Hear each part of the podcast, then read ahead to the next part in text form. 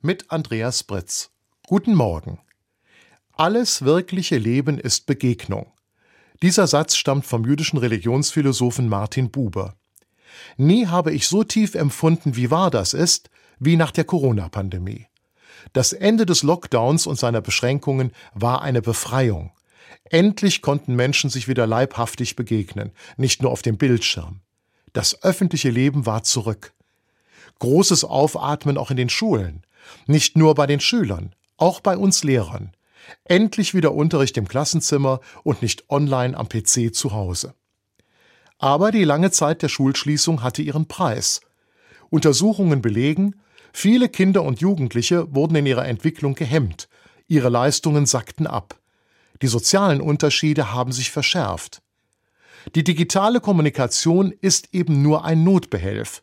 Sie kann die Dynamik eines lebendigen Unterrichts nicht ersetzen. Auch hier gilt Bubers Satz, alles wirkliche Leben ist Begegnung. Und wie sieht es heute in der Schule aus? Die Digitalisierung wird weiter vorangetrieben. Die künstliche Intelligenz, Stichwort ChatGPT, ist auf dem Vormarsch. Damit Sie mich nicht falsch verstehen. Natürlich muss die Schule die Jugendlichen auf die digitale Zukunft vorbereiten.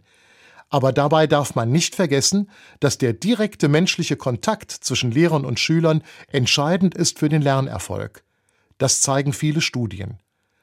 Digitale Lernprogramme auf Tablets, Laptops und Smartphones sind dafür kein Ersatz. Technische Geräte bleiben Hilfsmittel, nicht mehr und nicht weniger.